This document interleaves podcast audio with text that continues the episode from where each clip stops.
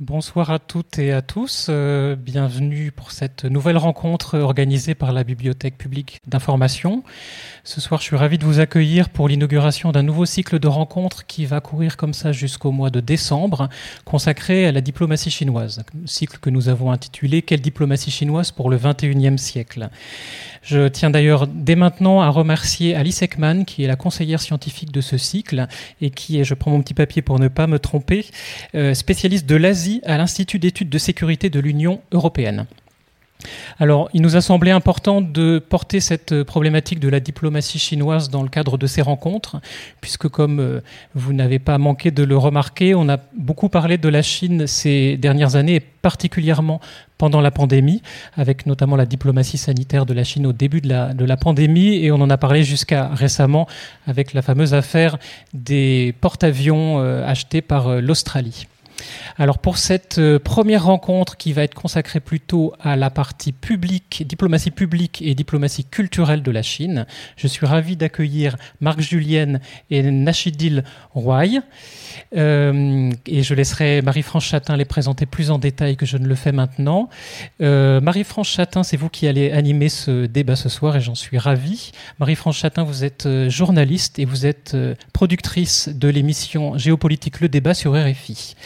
Bien sûr, euh, à l'issue de ce débat, euh, vous pourrez poser des questions, donc vous pouvez déjà les préparer maintenant, et on fera passer un micro dans la salle tout à l'heure. Très bonne soirée. Merci Sébastien, bonsoir à tous et ravi bien sûr de vous retrouver euh, dans ce lieu euh, avec votre votre présence. Merci d'être là.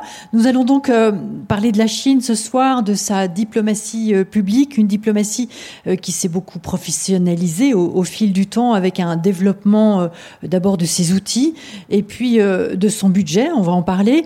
On peut dire que la pandémie de, de Covid a sur le registre, sur des registres différents euh, permis euh, à cette euh, diplomatie de trouver toute sa place, soit en réaction aux soupçons quant à l'origine chinoise de la, de la pandémie. On a parlé un temps du virus chinois, ce qui a généré en réaction une agressivité très forte de la part de Pékin vis-à-vis de quelques pays, les États-Unis et la France notamment. Dans le même temps, on a vu la Chine à l'égard d'autres pays se présenter sur un registre séducteur, bienveillant la puissance salvatrice sur fond de distribution de masques puis de, livraison de vaccins. Euh, la pandémie comme euh, révélateur finalement d'un régime qui s'est aussi durci depuis l'arrivée au pouvoir de Xi Jinping. On perçoit depuis plusieurs années Pékin euh, vanter son modèle avec de plus en plus d'assurance et installer sa puissance comme on a commencé de le voir en 2019 avec la crise hongkongaise. Alors la, presse occidentale évoque une entreprise entreprise massive, cohérente, globale, tous azimuts, mondialisée pour décrire euh, la protéiforme guerre d'influence engagée par la Chine pour démontrer sa, puissance. Est-ce que c'est euh, exagéré? Euh, Le régime de Pékin a-t-il, comme cela été également décrit, basculé vers un nouvel état d'esprit selon lequel il est plus sûr d'être craint que d'être aimé? On va en discuter avec vous, euh, Nachidil Roy. Je rappelle que vous êtes géographe, spécialiste de la Chine et de Hong Kong et maître de, conférences à l'Université de Bordeaux. Bonsoir. Et Marc Julienne, chercheur, responsable des activités Chine au Centre Asie de l'IFRI, l'Institut français des, des relations internationales. Bonsoir. Bonsoir. La Chine, euh, c'est aujourd'hui le premier réseau diplomatique mondial devant les États-Unis et la France, le pays qui compte le plus de think tanks dans le monde après les États-Unis. Euh, pendant longtemps, la Chine a fait profil bas sur la scène internationale. Sous l'ère euh, de Deng Xiaoping, la priorité était le développement de l'économie intérieure. De nombreux dossiers finalement de, politique étrangère ont été mis entre parenthèses. Il s'agissait d'éviter de prendre des risques face à la priorité donnée à l'économie. L'approche a, progressivement euh, changé avec l'accession au pouvoir de Hu Jintao en 2002. Et aujourd'hui, euh, Marc Julien, Xi Jinping est déterminé à consolider le statut de puissance régionale et internationale de la Chine en renforçant les capacités diplomatiques du pays.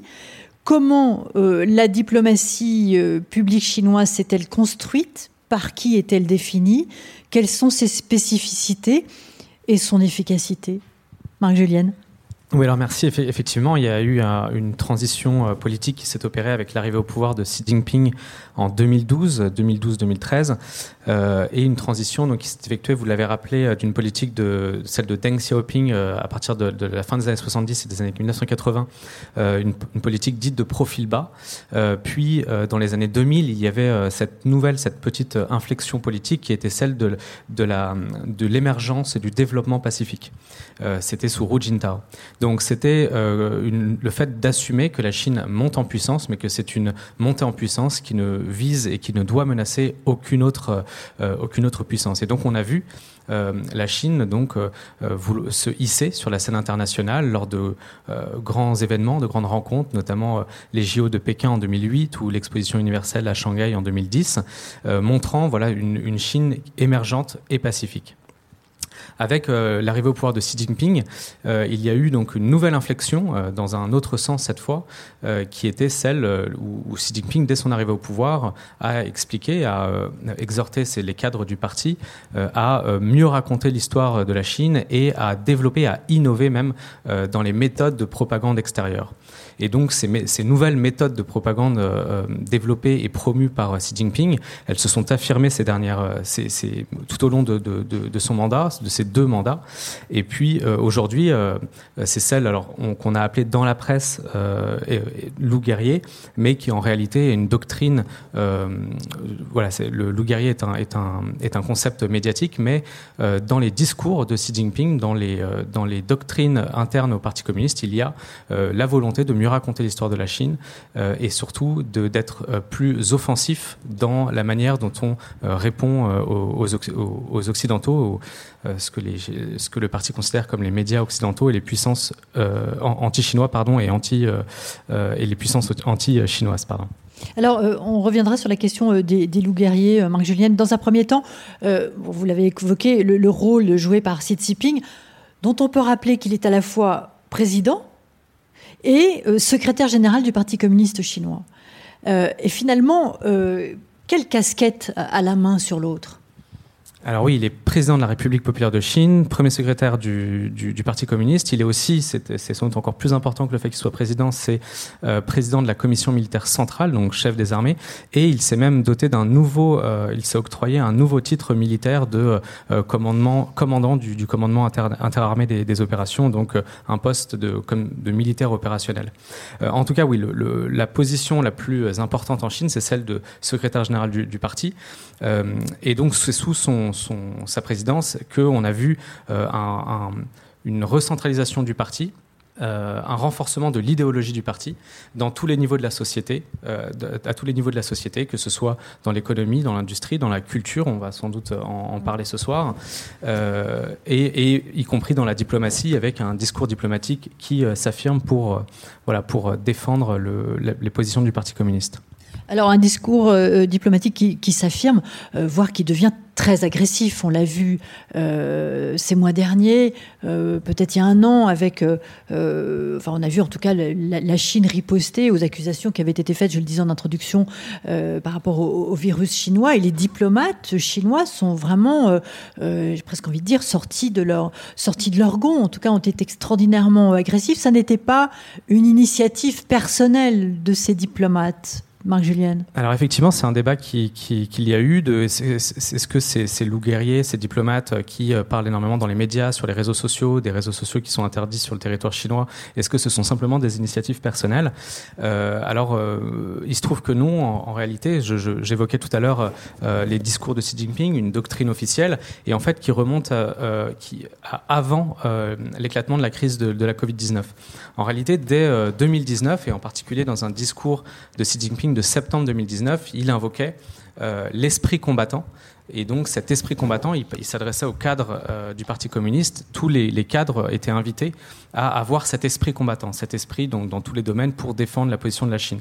Et donc l'esprit combattant a ensuite, en 2020, donc là on était déjà euh, pendant la crise de la Covid, l'esprit combattant est entré dans la doctrine diplomatique officielle chinoise. Et cette doctrine, c'est la pensée diplomatique de Xi Jinping.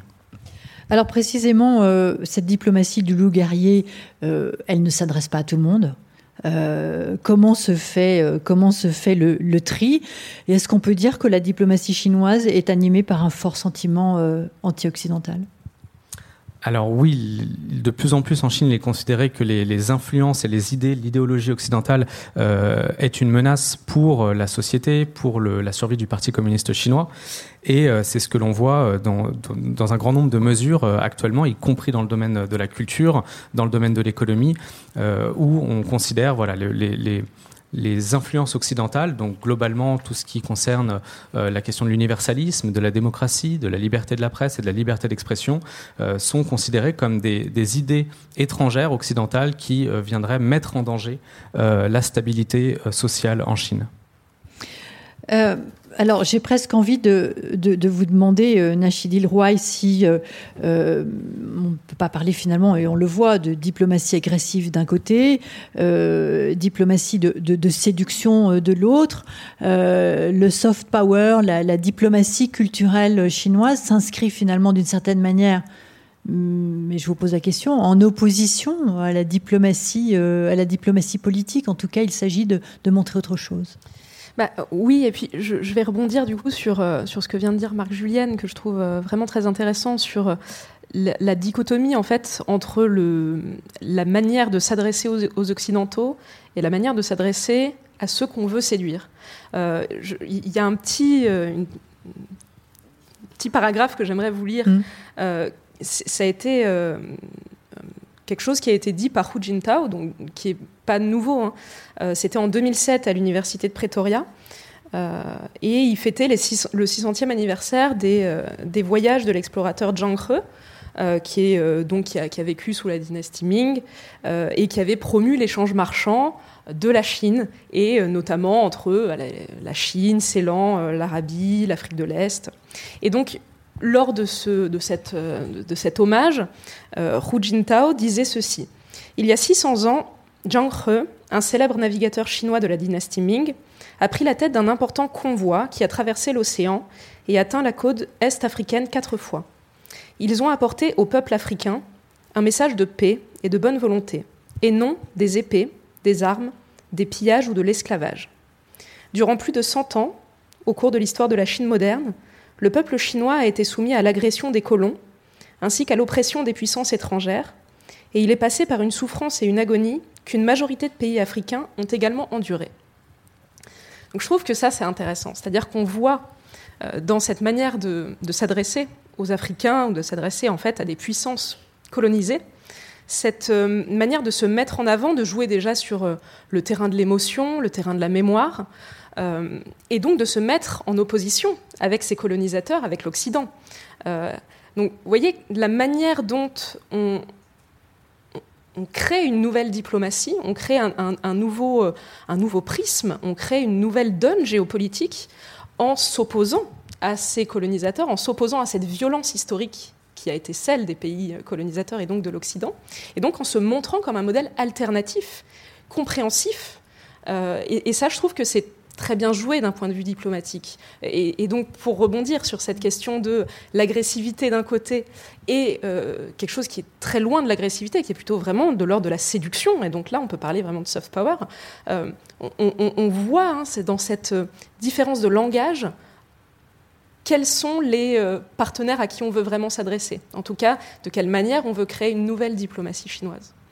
Je trouve ça intéressant. Et, on est aussi dans ce que j'évoquais euh, précédemment avec euh, euh, cette, ce souci qui a été celui de la Chine pendant très longtemps d'être un pays, continent aimé, apprécié, et puis aujourd'hui plutôt, plutôt craint. alors par rapport à ça, là aussi, Marc-Julienne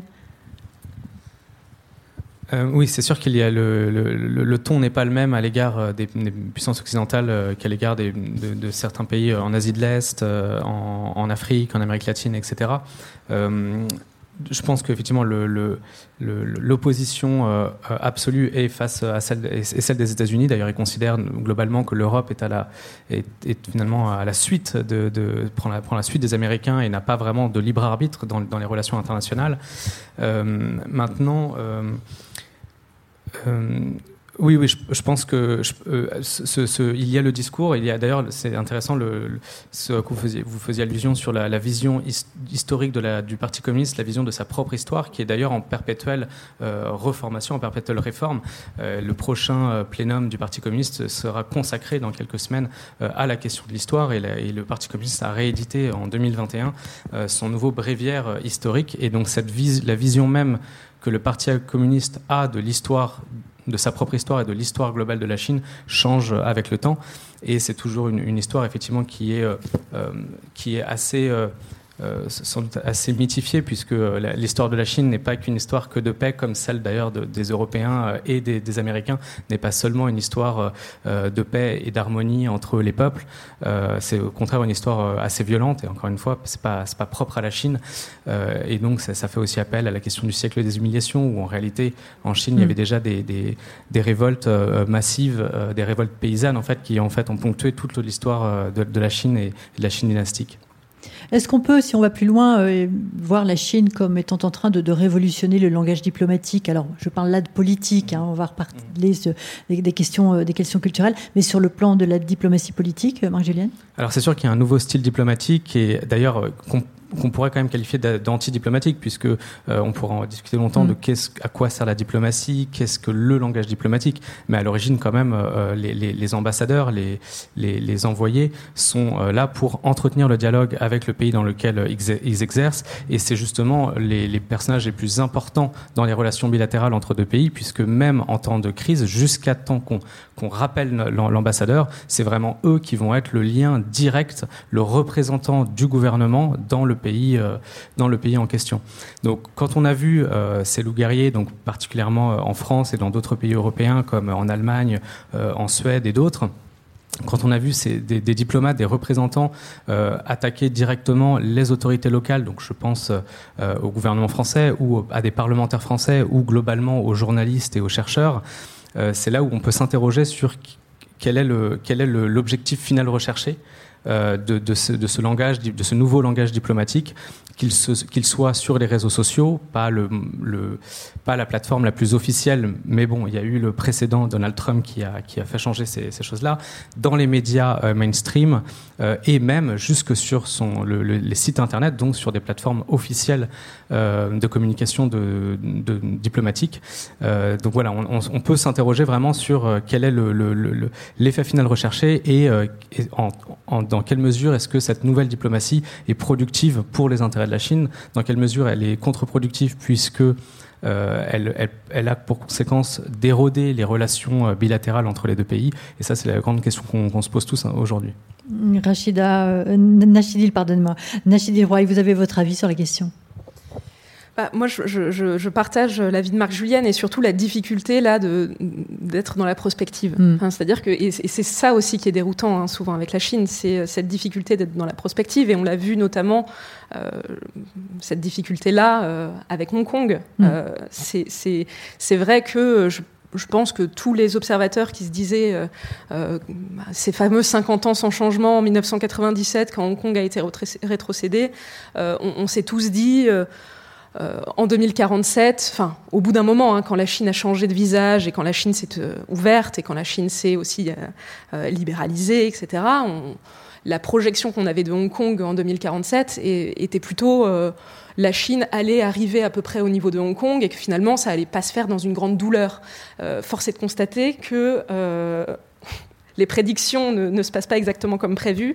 Et c'est pour ça que je rejoins Marc Julienne, c'est-à-dire euh, essayer de, faire de la prospective sur mais pourquoi ce langage-là, euh, de, quelle manière, euh, évidemment, le PCC est derrière ça et accepte que ces diplomates utilisent ce genre de langage, utilisent ce genre de plateforme.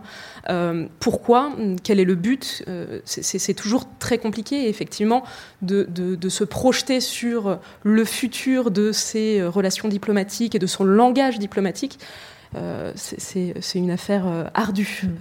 Alors bien sûr, il n'y a pas que la diplomatie politique. juste pour élargir le spectre et, poser un petit peu le, terrain, les terrains sur lesquels on, va aller se, promener avec vous, Nachidil Rouaille et, et, Marc Julienne, la Chine met aussi un point d'honneur à se positionner comme une puissance de référence à travers une diversité d'initiatives internationales. C'est assez impressionnant. ça va de la création d'instruments de mesure, je pense au, classement des universités, des, des, think tanks, des activités culturelles euh, ou sportives, euh, aux normes euh, et de standards dans les domaines du droit et de l'espace, des médias, développement d'un réseau de médias d'État chinois à l'étranger en langue locale, diplomatie dite d'accueil de grands sommets internationaux, de grandes rencontres culturelles ou sportives. On a parlé des, des Jeux olympiques de 2008, de formation offertes aux diplomates et aux hauts fonctionnaires de pays en développement, des programmes de bourse destinés aux étudiants étrangers, euh, développement du réseau des instituts Confucius qui propose des, cours de langue chinoise dans plus de, de 140 pays. On, se demande presque dans quel domaine la Chine n'est pas présente. Marc Julienne et encore tout ce que vous avez cité, qui sont des exemples très, très concrets, c'est la partie, euh, je dirais, émergée de l'iceberg.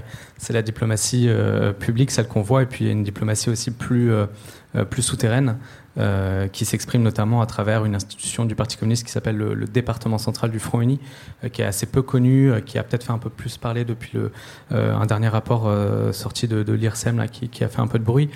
mais effectivement, le, le, Front Uni, par exemple, du coup, je, je, je, dérive tout de suite vers une mm. diplomatie clandestine. J'espère que vous ne voulez, pas, mais c'est vrai mm. que c'est un, c'est un, un, phénomène qui est, qui est intéressant de, de, cette institution, en fait, qui est une institution ancienne, hein, qui a été inventée par Lénine hein, dans, les, dans les années 20 qui a été importé par Mao pendant la Longue Marche, euh, donc la, guerre civile chinoise, et euh, qui existe de manière institutionnelle euh, sous une forme bureaucratique depuis la création de la République populaire de Chine en 1949.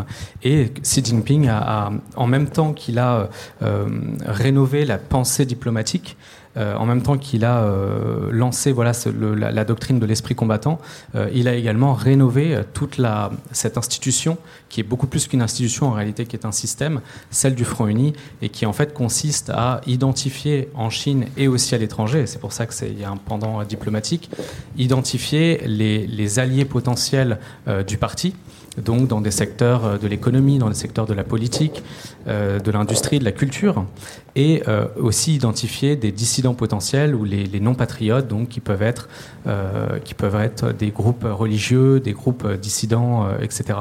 Et donc Xi Jinping a véritablement refondé, rénové totalement cette, institution pour la remettre au premier plan, lui donner beaucoup plus de prérogatives, beaucoup plus de, de ressources humaines et de moyens financiers depuis seulement quelques années, en fait, depuis euh, en particulier 2018.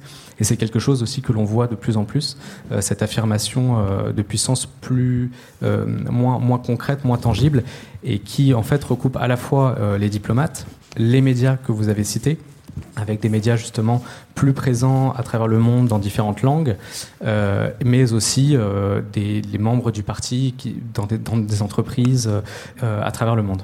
Et vous partagez euh, précisément, puisque vous le citez, ce rapport de l'IRSEM, qui est donc euh, l'Institut de, recherche euh, attaché à, l'école militaire, qui évoque cette russification de la diplomatie chinoise. Alors personnellement, je ne suis pas du tout spécialiste des, méthodes russes, hein, mais bon, de ce que je peux en voir, de ce qui a été dit, notamment dans la manipulation de l'information, l'amplification d'un message sur les réseaux sociaux, euh, c'est quelque chose en tout cas sur lequel la, Chine, euh, dont, la, la Chine s'inspire. Mm. Alors probablement que c'est fait aussi ailleurs et pas qu'en Russie et qu'en Chine, mais c'est quelque chose qu'on voit. On l'a même vu d'ailleurs sur ce, sur ce rapport-là avec des, faux comptes, des comptes fictifs qui ont retweeté des, messages, notamment de l'ambassade de Chine. Donc oui, et tout, tout, tout, ça, et finalement, il y a une certaine cohérence dans, dans, cette, dans ce système-là. Nachid vous souhaitez rajouter quelque chose ou oui, oui. Euh, sur la question, justement, vous parliez de, bah, de, de, l'ensemble où, où n'est pas la Chine. Mm. Euh, ce que je trouve intéressant dans, le, dans la manière dont dont agit le gouvernement chinois à travers cette euh, stratégie d'influence, euh, ce sont les ramifications en fait entre toutes ces stratégies-là. C'est-à-dire que c'est pas, il faut pas le prendre comme des éléments isolés ou des événements isolés. Il faut pas prendre le, les JO de 2008 comme euh, un, événement majeur mais isolé, puis l'Expo de Shanghai, puis les instituts Confucius, puis puis puis. Mais vraiment, tout est lié. Et ce qui est intéressant, par exemple, dans le cas des instituts Confucius, euh, c'est donc un institut culturel sur le modèle qui a été créé sur le modèle des alliances françaises. Hein. Euh, l'objectif, et donc ça rebondit sur ce que disait Marc Julien au début, euh, l'objectif c'est de faire en sorte de porter la parole chinoise euh, pour lutter contre ce qu'ils considèrent comme étant des fausses informations de la part des médias occidentaux, hein, pour porter la parole chinoise sans filtre. Euh, et quoi de mieux pour porter sa parole que bah, de le faire directement et donc d'ouvrir des instituts culturels et linguistiques pour qu'on apprenne la langue, pour qu'on se familiarise avec la culture chinoise. Et donc ça, euh, il y a une il y a une stratégie qui est que la Chine souhaite que dans chaque pays partenaire, il y ait au moins un institut Confucius. Donc vraiment mailler le territoire, euh, mailler le monde de ces instituts-là. Mais au-delà de ce maillage global, il y a aussi une, sous-stratégie qui est adossée aux nouvelles routes de la soie. Euh, on, voit très clairement que là où il y a le plus d'instituts Confucius, c'est déjà dans, l'environnement proche, dans le voisinage proche. Le premier institut Confucius, il a été établi en 2004 à Tashkent. Ensuite, euh, quelques mois après, un autre à Séoul. Donc déjà, euh, l'objectif est quand même de, mailler sur euh, le, voisinage. Et ensuite, euh, sur le trajet des nouvelles routes de la soie, euh, depuis euh, cette dernière décennie, c'est là où on a le plus de nouveaux instituts Confucius qui se mettent en place, et notamment en Asie centrale où euh, on a une dynamisation des liens entre les entrepreneurs et euh, les entrepreneurs d'Asie centrale et euh, de Chine, où on a du coup un, développement des relations commerciales entre, partenaires, et donc où on a un apprentissage du chinois qui se développe, un apprentissage de la culture chinoise, avec derrière aussi l'idée pour la Chine de jouer son influence sur un terrain de jeu qui est normalement le terrain de jeu de la Russie. Euh, donc euh, ce maillage-là, il, se fait, il, est, très géopolitique et il, faut le penser de cette manière-là. Euh, donc c'est ça aussi que je trouve intéressant dans tous les éléments que vous avez cités. C'est que ce ne sont pas des éléments à prendre les uns à côté des autres, mais c'est vraiment des éléments à penser dans une stratégie commune, une stratégie globale. Alors euh, la question se pose aussi de savoir si euh, les instituts Confucius sont des instituts linguistico-culturels comme les autres. Euh, on voit, en tout cas, il y a, une, ces instituts Confucius, ils font l'objet de, controverses dans un nombre croissant de pays, inquiets du manque de liberté d'expression sur certains sujets. On pense au Tibet, à Taïwan, et plus largement du fait que ces institutions font partie du dispositif de propagande de la Chine à l'étranger. Alors il y a plusieurs universités américaines qui ont fermé leur institut Confucius au cours des années 2019 et 2020, je parle sous votre contrôle. Et la Suède qui a également mis fin aux accords existants avec tous les instituts Confucius du pays en 2020 dans un contexte de tension renforcée avec la Chine. Donc il y a développement d'un côté et puis euh, effet backlash un petit peu de l'autre. C'est euh, voilà, il y a cette sorte de prise de conscience de ce que sont aussi les instituts Confucius et oui, tout à fait. Et euh, alors les instituts Confucius, c'est vrai que c'est compliqué parce que je pense qu'il y, y, a des réalités, il y a aussi beaucoup de mythes autour des instituts Confucius. Les instituts Confucius sont des instituts culturels et linguistiques. Euh, et comme je le disais, ils ont vraiment été créés sur le modèle des alliances françaises. Mmh. Et sur ce modèle-là, il y a quelque chose qui est important dans ce modèle, mais finalement qu'ont repris les autres instituts linguistiques et culturels dans le monde, l'Institut Goethe, pour l'Allemagne, l'Institut Cervantes pour l'Espagne et le British Council pour, pour l'Angleterre. Tous ces instituts-là, qui sont euh, les, les, les, les uniques hein, instituts euh, linguistiques et culturels qui existent pour le moment, euh, ont été créés sur un modèle de dépolitisation des enseignements, euh, sur un modèle de mise en avant de la culture et de la langue, mais derrière, euh, c'est-à-dire c'est une dépolitisation qui est évidemment apparente, dans le sens où, de toute façon, même pour les alliances françaises, pour le British Council et pour les autres, il s'agit là de stratégies d'influence de, de, de, la France, de l'Angleterre Et cette stratégie-là, elle est présente même dans les démocraties occidentales.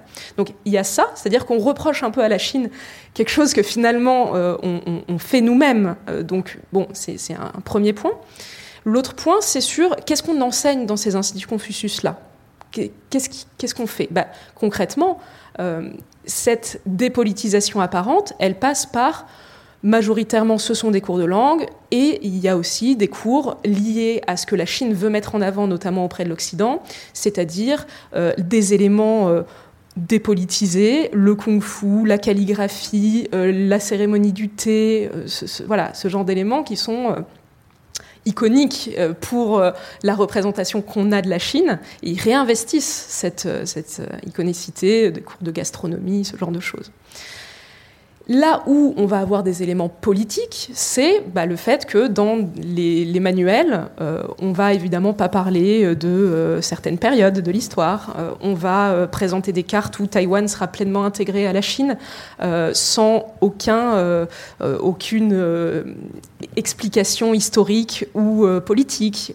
on va, voilà, on va avoir des représentations de la Chine telle qu'elle veut se présenter, telle qu'elle souhaiterait être. Donc sur ce point-là, effectivement, ça peut être problématique.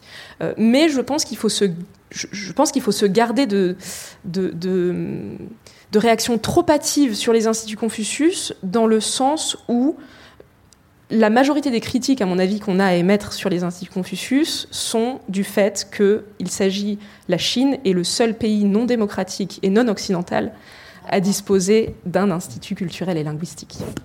Juliane, je sens que vous avez quelque chose à oui, nous dire. non, globalement, globalement, je suis tout à fait d'accord. Je voudrais juste euh, apporter une petite nuance, mais en fait, c'est ce que vous venez de dire à la fin. Euh, peut-être apporter une nuance entre euh, influence et rayonnement. donc, donc les, les, instituts français, Cervantes, Goethe, etc., sont là pour faire du rayonnement. Et c'est là, en fait, le rayonnement, on parle de soft power. Vous l'avez dit tout à l'heure, le soft power, c'est la séduction.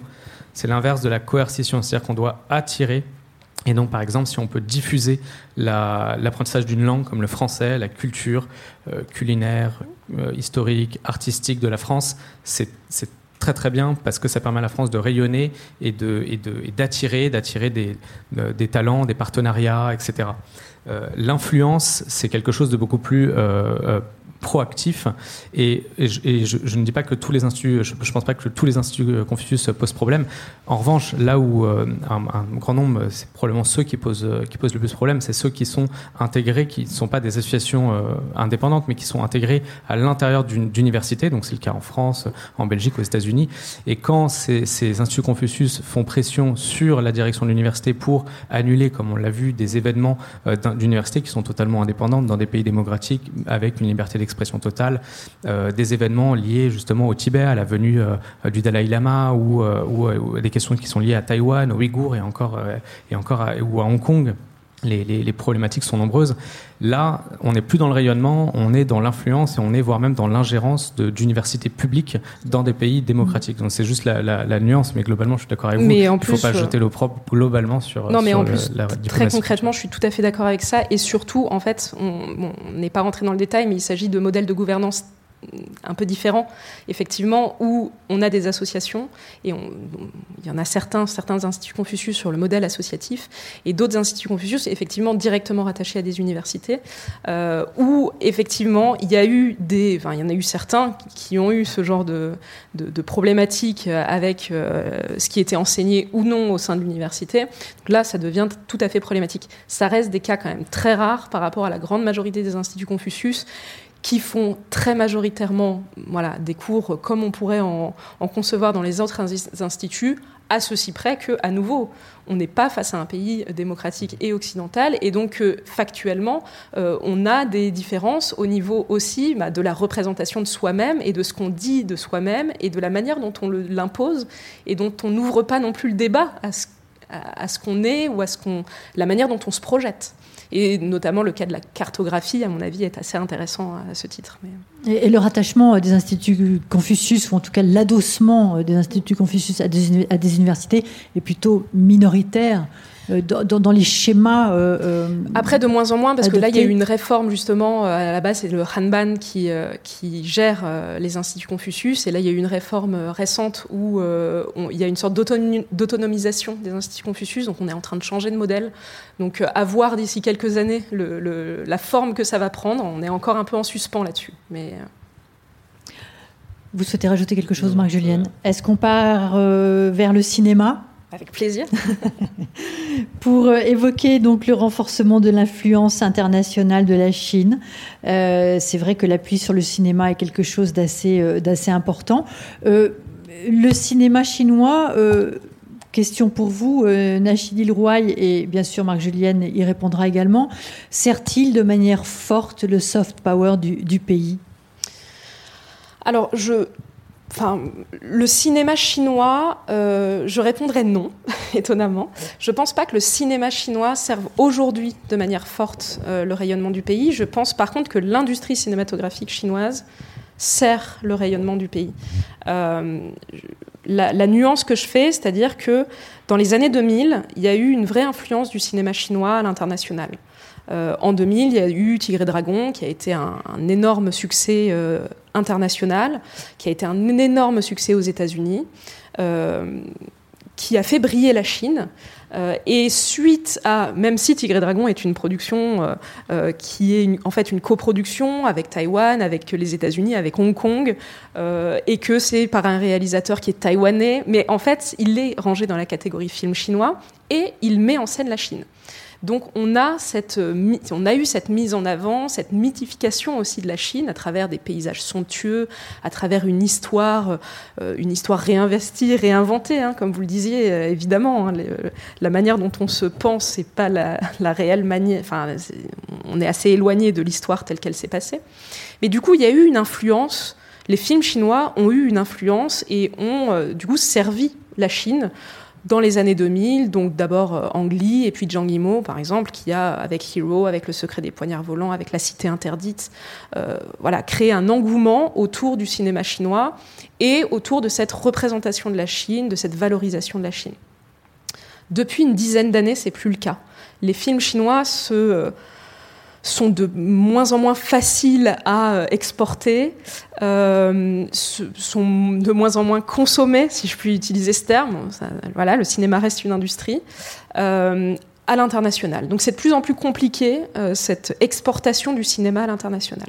Par contre, là où je dis que l'industrie cinématographique chinoise, par contre, sert énormément les intérêts du gouvernement, c'est que la Chine développe son industrie cinématographique et notamment développe aussi son parc de salles. Euh, aujourd'hui, on a à peu près 76 000 salles de cinéma qui, sont ouvertes en Chine. C'est plus que les États-Unis. Pour une population qui n'est pas la même, on est d'accord. Exactement, pour une population qui n'est pas la même. Donc si on le, si on le fait sur, euh, voilà, si on compare, euh, si, on, si on prend en termes relatifs, le marché est encore en expansion. Par contre, si on parle en valeur absolue, euh, on a un parc cinématographique qui est plus important que le parc américain, et on a surtout du coup un, box-office chinois, donc des, recettes de, cinéma euh, euh, chinoises, qui sont quasiment, en, 2020, c'est un peu compliqué. Donc, avec les chiffres de 2019, on avait un peu plus de 9 milliards de dollars de recettes pour le box-office chinois et 11 milliards, un peu plus de 11 milliards de recettes pour le box-office américain. Donc, la Chine est le deuxième consommateur de films au monde et rattrape très rapidement les États-Unis. En 2020, ça a changé. La Chine est passée devant les États-Unis, mais c'est une année quand même très compliquée avec le Covid où les salons étaient fermés, donc c'est compliqué de prendre ces chiffres-là. Restons sur 2019. Mais ça veut dire que le marché cinématographique chinois est un marché en expansion et déjà un marché qui est en train de rattraper le marché américain. Donc, Hollywood a tout intérêt à arriver en Chine, à être projeté sur Alors, les oui, expliquez-nous comment ça se passe cette, cette euh, entrée d'Hollywood euh, sur le marché euh, sur le marché chinois? Alors l'une des spécificités, c'est que le marché chinois est un marché fermé. il y a depuis une dizaine d'années 34 films par an non chinois, 34 films non chinois par an peuvent être projetés sur les écrans de cinéma chinois, ce qui n'est pas beaucoup. Avant, c'était 20 films par an. Donc, euh, pour faire partie de ces 34 films, autant dire que c'est une course et c'est euh, à qui euh, plaira le plus aux autorités chinoises, parce qu'il faut passer par différentes strates et notamment par des organismes qui vérifient le film, qu'il n'y ait rien de trop sensible, qu'il n'ait pas de sujet qui heurte le gouvernement, qu'il n'y ait pas de trop de violence. Enfin, il y a tout un, il y a, des tas de critères à respecter. Une liste assez longue. Une liste très longue. Et si on veut y accéder, le mieux est quand même de plaire aux autorités, donc euh, d'avoir une partie de son film qui se passe en Chine, d'avoir des acteurs chinois, qui aient euh, quelques phrases en mandarin, qui ait une valorisation de la Chine. Et donc on se rend compte que, donc ça c'est euh, pour rentrer, voilà. L'autre possibilité c'est d'être coproduit par des, par, une, par des Chinois, par des entreprises chinoises, par des, des boîtes de production chinoises. Mais c'est encore plus compliqué d'être coproduit en termes de contenu. Il faut être encore plus haut dans euh, les critères. Il faut qu'au moins un tiers du film se passe en Chine, qu'il y ait au moins qu'il y des acteurs chinois, qu'il y ait au moins un tiers de la enfin de, des financements qui se passent en Chine, qui soient des financements chinois. Donc on a beaucoup de critères à, voilà, à mettre sur la table. Donc autant vous dire qu'aujourd'hui, les gros blockbusters américains veulent pénétrer le marché chinois. C'est un marché en expansion et c'est surtout un marché incontournable. Si on veut faire ses recettes ça va se passer avec le marché chinois. Donc pour ce faire, on a tout intérêt à produire un discours qui ne va évidemment pas être un discours critique, mais qui va être plutôt un discours valorisant la Chine, valorisant les paysages, valorisant les métropoles chinoises, avec des acteurs qui vont être des adjuvants, qui ne vont plus être euh, des antagonistes, comme il mm. y a pu y avoir pendant des années et des années. On va plutôt être sur des... Euh, des chercheurs, des médecins, euh, des geeks, mais qui vont aider le, héros à, réaliser sa mission. Et donc, petit à petit, en fait, Hollywood est en train de créer euh, une nouvelle représentation de la Chine qui sert très directement les intérêts du gouvernement chinois sans pouvoir être taxé de propagande, puisqu'il ne s'agit pas de films chinois, il s'agit de films hollywoodien. Donc on est très loin de, euh, voilà, de, l'image d'un pays qui produit des œuvres pour sa propre nation et qui, euh, et qui la valorise. Euh, voilà, le saut propagandiste est, très éloigné. Donc là, on est vraiment sur quelque chose qui est... Enfin, pour moi, on, est, on arrive au mhm. stade ultime du soft power, ce moment où d'autres nations, celles que vous êtes censés séduire, vont produire un discours en votre faveur.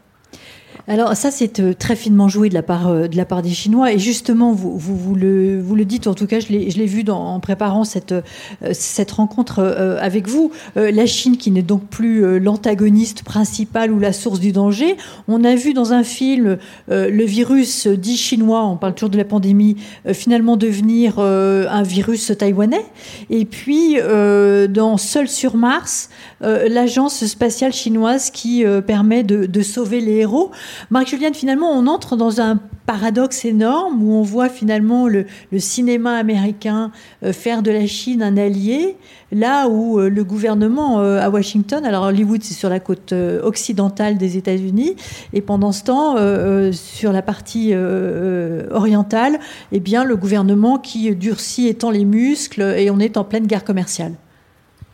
Oui, bah, si ça peut permettre d'apaiser les tensions, c'est tout aussi bien. Et si ça peut permettre de donner une, vision de la Chine qui soit pas justement euh, voilà, euh, monolithique, euh, plutôt négative, c'est plutôt, plutôt très bien.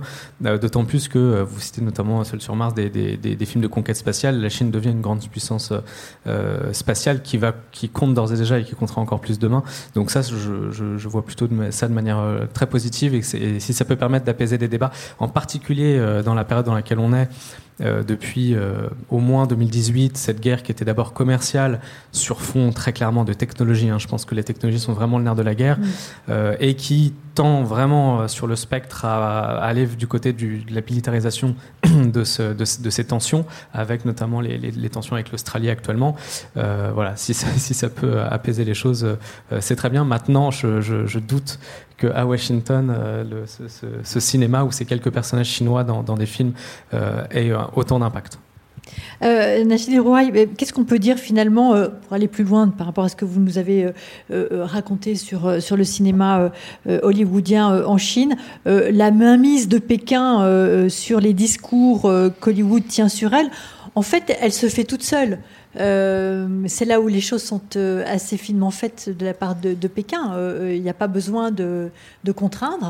Non, c'est ça. Si on veut gagner le marché, oui, tout à fait. Il y, a y a qu'à, c'est-à-dire que, en fait, on est dans l'autocensure. On n'est pas, enfin, il y a de la censure du côté du gouvernement, mais il y a aussi directement de la part des producteurs et des distributeurs et des réalisateurs une, une, compréhension des enjeux, parce que c'est une, une, compréhension des enjeux. Euh, hein, le cinéma, c'est avant tout une, enfin, c'est d'abord une industrie ou c'est aussi une industrie. Je ne sais pas dans quel sens on peut le prendre, mais en tout cas pour Hollywood, je pense que le cinéma c'est d'abord une industrie. Euh, et, et on, est, on est très clairement sur une volonté commerciale pure, où les enjeux commerciaux supplantent les enjeux artistiques et ou politique du point de vue de Hollywood. Parce que clairement, hein, je ne mets pas sur les réalisateurs hollywoodiens euh, une volonté politique assumée, euh, pas du tout. Euh, simplement, là où j'observe, c'est dans la représentation factuelle qui en est faite. C'est-à-dire, non pas en amont, mais au moment de la, de la diffusion. et ce qui est intéressant, c'est que ces réalisateurs hollywoodiens, pour pénétrer le marché chinois, non seulement ils vont produire ce discours-là, mais ça peut aller encore plus loin. C'est-à-dire que euh, pour certaines productions, par exemple, on va créer une production pour la Chine, pour les écrans de cinéma chinois, qui, va être différente du film euh, qui va être projeté ailleurs qu'en Chine. Donc pour euh, la projection en Chine, dans certains films, dans Pacific Rim, dans Transformers, dans différents blockbusters, il y a des scènes qui vont être ajoutées, des scènes avec des acteurs chinois qui vont avoir des scènes beaucoup plus longues, ou euh, un adjuvant qui n'était pas présent dans la version internationale qui va apparaître dans la version chinoise. Euh, voilà, il y a des éléments, des scènes trop violentes qui vont être coupées dans la version chinoise. il y a des tas d'éléments qui vont être modifiés pour la version chinoise, non seulement du coup pour, pour pouvoir pénétrer ce marché-là, mais aussi pour plaire au public chinois et, euh, et, pour avoir un impact aussi, euh, pour, pour, plaire non seulement au public, mais au gouvernement, qui du coup va être plus enclin à donner le laisser-passer si convoité. Donc oui, c'est très finement mené. Marc-Julienne Oui, je m'interroge juste sur un point, sur le fait qu'on dit que donc c'est volontairement Hollywood va vouloir euh, véhiculer ces, ces, codes-là. Est-ce que c'est vraiment complètement volontaire du coup, ou si on, ou, Hollywood se plie, et je comprends parfaitement les, logiques euh, industrielles et financières derrière, se plie en fait à, des critères euh, imposés par le Parti communiste chinois? Et, et, en fait, je me demande en fait comment ça se passe, par exemple, quand un film chinois ou français veut pénétrer le marché américain, est-ce qu'il y a une liste comme ça aussi longue de, critères? Alors on peut comprendre que sur de l'ultra-violence ou de la sexualité, ou des choses comme ça qui euh, certains films soient, soient, retoqués. Mais je me demande si vous avez des, éléments sur euh, dire que c'est totalement volontaire de la part de, d'Hollywood. Est-ce que ce n'est pas aussi dire que oublier complètement le fait qu'il y ait des critères et que comme sur beaucoup de secteurs industriels, hein, pas que pas que la culture et pas que le cinéma, euh, finalement il y a des barrières à l'entrée de l'économie chinoise beaucoup beaucoup plus qu'en Europe ou aux États-Unis? Mais enfin j'ai l'impression que finalement c'est l'un dans l'autre, c'est l'un avec l'autre. C'est-à-dire que euh, on a une liste de critères, on est un réalisateur, on doit les cocher. Euh, pour pouvoir les cocher. Mais ce qui veut dire modifier un scénario, ben, euh, adapter un scénario, une histoire, une œuvre artistique en fonction de critères du Parti communiste. En fonction de critères du Parti communiste. Quand même. Et ce qui interroge, hein, très clairement, artistiquement, ça interroge. Mais par exemple, euh, certains d'entre vous avaient du coup peut-être vu le dernier Marvel qui, qui est sorti il y, a, quelques semaines, qui est toujours pas sorti en Chine d'ailleurs, Shang-Chi, qui est donc le, premier héros Marvel qui arrive au cinéma, le premier héros chinois de Marvel. Euh, et c'est assez intéressant parce que je regardais une interview de ce, du réalisateur qui euh, était interviewé pour le South China Morning Post et qui euh, expliquait que il était très important de comprendre que dans ce film, ils avaient fait en sorte que le héros revienne vers ses racines, qu'il montre que le fait de partir, parce qu'à la base, ce héros-là était parti de Chine vers les États-Unis, et donc c'était euh, un peu l'exil pour enfin avoir la liberté. Euh, et dans le film, il fait le trajet inverse. Et donc il retourne en Chine, et euh, le réalisateur expliquait comment il était important de valoriser ses racines chinoises, alors que c'est un réalisateur américain. Hein. et donc il adaptait son discours quand même à parce qu'il y avait en plus des difficultés avec la Chine qui souhaitait pas forcément le diffuser en Chine. Et donc on voit comment les réalisateurs eux-mêmes, qui sont censés, euh, parce que bon, le cinéma, on a dit c'est une industrie, mais c'est aussi un art, euh, qui sont censés euh, valoriser des enjeux artistiques et, des, volontés propres, se mettent à utiliser un discours extrêmement politique pour pouvoir faire en sorte que leur film puisse être diffusé sur des écrans chinois. Donc effectivement, on est là face à, un mix qui est, qui est assez étonnant et assez détonnant dans, dans l'univers cinématographique mondial aujourd'hui et finalement une schizophrénie euh, hollywoodienne euh, sur, sur le cinéma. Alors, il y a, y a, aussi des films un peu dissidents. Vous parliez de, l'idée que le cinéma euh, chinois s'exportait assez peu. on a quand même sur les, écrans, sur les écrans dans, nos pays européens et, plus généralement occidentaux des films très critiques sur, euh, sur la Chine aujourd'hui. Euh, comment ces films arrivent-ils à, passer les frontières et, comment sont-ils perçus? Bah, Ce sont des films qui, en fait, ne passent pas les frontières, entre guillemets, dans le sens où ils ne sont pas produits en Chine. Euh, ce sont des films, comme vous le dites, dissidents, donc qui n'ont pas du tout de financement de la part ni d'entreprises chinoises, ni évidemment du gouvernement chinois, en sachant que l'industrie chinoise est très centralisée, l'industrie du cinéma chinoise est très centralisée, mmh. que l'État est présent dans toutes les strates de la production jusqu'à la diffusion. Enfin, c'est, voilà. Euh, ces films-là, évidemment, passent entre les mailles du filet et surtout ne passent pas euh, les, les, tampons du Parti communiste. Euh, donc ce sont des films qui sont produits par euh, soit indépendants, euh, complètement autoproduits, soit à travers des boîtes de production européennes et ou américaines. Et ce sont des films qui, donc on peut penser au film de Jia Jianghe par exemple, qui ont une, un vrai écho en Occident, mais surtout en Europe, et surtout un écho euh, critique, c'est-à-dire ils sont salués par la critique. Ce ne sont pas non plus des films qui, d'un point de vue financier, euh, on n'est pas sur les mêmes niveaux que les fameux blockbusters dont on parlait. Euh, vous voyez, c'est des, vrais succès critiques, c'est des, des, succès qui sont salués.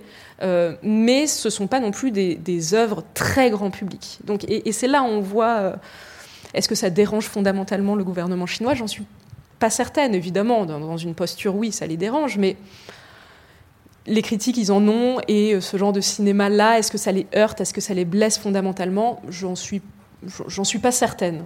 Sauf, peut-être quand ça remporte des palmes d'or et des lions d'or.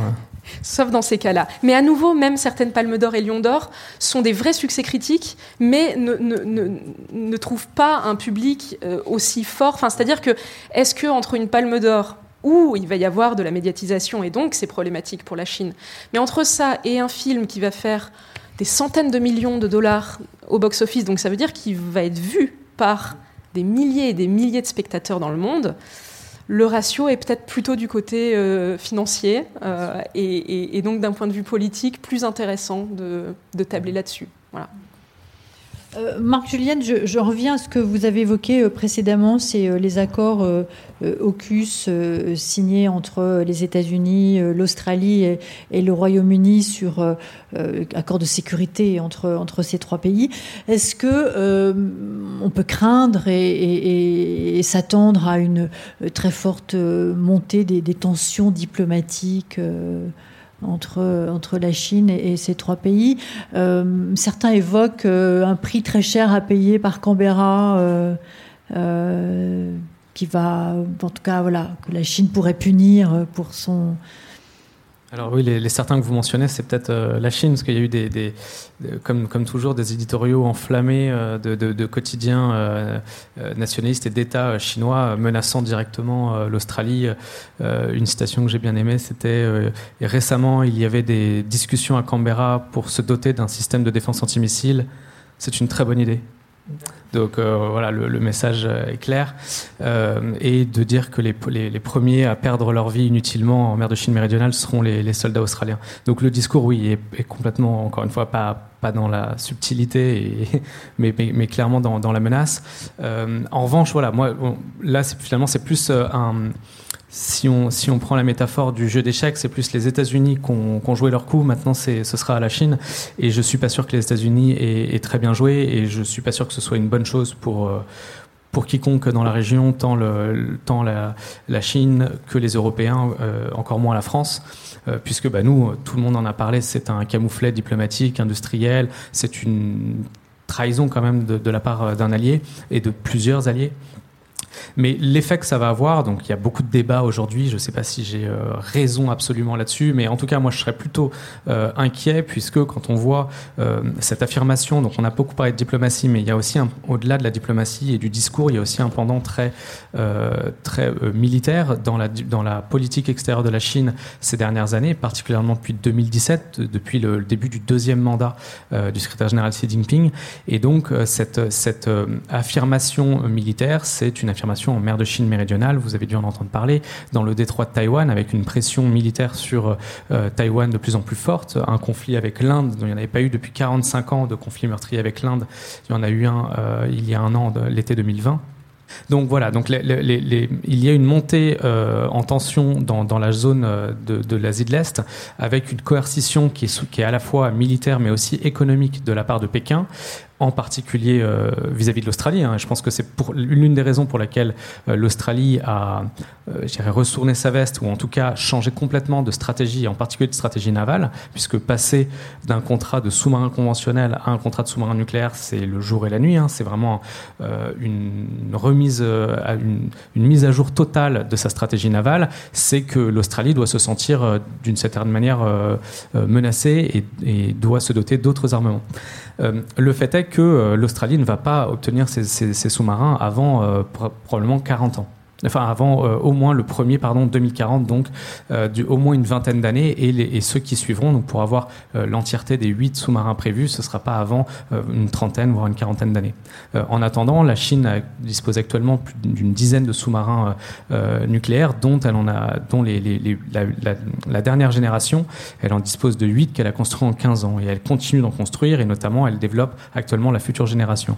Donc je sais pas si voilà quand je parle de jeu d'échecs c'était vraiment le meilleur coup à jouer dans le sens où euh, les États-Unis viennent d'abaisser leur jeu, euh, ils viennent de, montrer que leur priorité numéro un de leur politique étrangère et de défense, c'est la Chine, c'est qu'il faut contrer la Chine. Et pour ce faire, ils mettent en place des alliances, quitte à laisser de côté certains alliés qui pourtant sont présents dans la zone, comme la France, qui est un pays de l'Indo-Pacifique. Euh, alors que la situation, donc c'est comme s'ils changeaient de manière performative, juste à cause, grâce à leur discours, ils changent les équilibres stratégiques dans la zone, mais en réalité, sur le terrain, rien ne va changer d'ici une vingtaine d'années. Et donc, finalement, la Chine va avoir le temps de remettre à jour sa stratégie, de développer, d'accélérer euh, sa montée en puissance militaire et la production, par exemple, de, sous-marins ou de capacités anti-sous-marines. Et c'est là que je, je, voilà, la, montée des tensions dans une zone qui est déjà extrêmement tendue et une Chine qui est de moins en moins euh, prédictible sur, en termes de politique étrangère, puisque qui aurait prévu, euh, en tout cas dans les spécialistes de, la Chine, euh, et, même d'ailleurs en Chine, mm.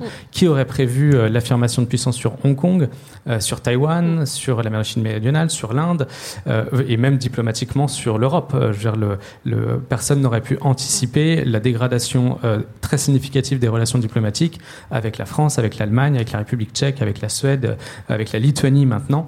et donc voilà, vu que la Chine est moins prédictible, on, peut craindre de ce qui peut se passer avec cette nouvelle alliance AUKUS. Mm. Euh, Roy. Oui, non, je voulais juste, euh, je, souscris tout à fait à ce qui vient d'être dit et, juste ajouter, parce que là, on, penche du coup sur le côté hard power. Euh, c'est intéressant aussi, puisqu'on parlait des, des, ramifications entre tous les éléments que vous aviez évoqués concernant le soft power chinois. C'est intéressant aussi de voir à quel point le soft power et le hard power chinois sont complètement imbriqués et complètement liés. C'est-à-dire que tout ce qui est évoqué là, et notamment ce qui est en train de se passer en mer de Chine méridionale, euh, on, a aussi le pendant de soft power avec les nouvelles routes de la soie. Euh, évidemment, le, fait que la Chine développe ces nouvelles routes de la soie, développe certaines routes commerciales, euh, développe son influence sur les, pays voisins, ces fameux cercles d'influence tout ça rentre aussi dans une réflexion qui est une réflexion non pas de soft power, mais qui est une, réflexion où il y a des enjeux d'incitation, des enjeux de coercition. Donc on bascule, et c'est aussi la difficulté de penser le soft power mm. chinois, c'est mm. que euh, on est sur euh, quelque chose d'hybride mm. euh, qui ils sont en train de réinventer cette terminologie, c'est-à-dire qu'on n'est on n'est jamais vraiment sur quelque chose de purement doux. Euh, on, est rapidement, on bascule rapidement vers, euh, vers une, une, influence et non pas un rayonnement. Mm. Et en fait, cette, cette dichotomie entre l'influence et le rayonnement, pour la Chine, c'est compliqué. Euh, donc la puissance d'influence ou la puissance de rayonnement, elle est complètement liée et elle bascule sur des enjeux qui sont des enjeux directement de puissance traditionnelle, de hard power traditionnelle, militaire, économique et autres. Mm. Donc voilà. Surtout que toutes les institutions sont liées à ce projet de, route de la soie dont on peut rappeler euh, qu'il a été lancé en, 2013. Je pense justement, pour en revenir au soft power, mais tout est imbriqué aux think tanks et aux universités chinoises, qui sont chargés de créer en leur sein euh, des départements dédiés à la promotion de ces routes. Oui, non, mais c'est exactement ça. C'est-à-dire que euh, on voit cette imbrication entre toutes les strates finalement euh, de, la diplomatie euh, publique, de des, des, ambassadeurs qui soient officiels ou officieux de la Chine, avec des intérêts qui sont à la fois des intérêts, parce que rappelons que les nouvelles routes de la soie, on a des intérêts commerciaux purs, trouver des nouveaux marchés pour, pour les entreprises chinoises. On a également euh, des intérêts économiques euh, de euh, la Chine produit plus qu'elle ne consomme sur certains, notamment le, béton, ce genre de choses. Donc on a, besoin d'écouler des surplus. Donc évidemment, les nouvelles routes de la soie avec la création d'un réseau d'infrastructures gigantesque va permettre d'écouler ça. Donc c'est tout à fait intéressant d'un point de vue économique. On a bien entendu des enjeux politiques, des enjeux politiques régionaux.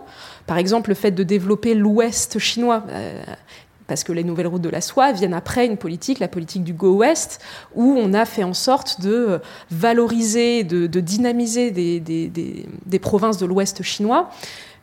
Non seulement pour les réintégrer, hein, on peut penser au Xinjiang, bien sûr, mais également du coup pour factuellement hein, réduire les instabilités aux frontières.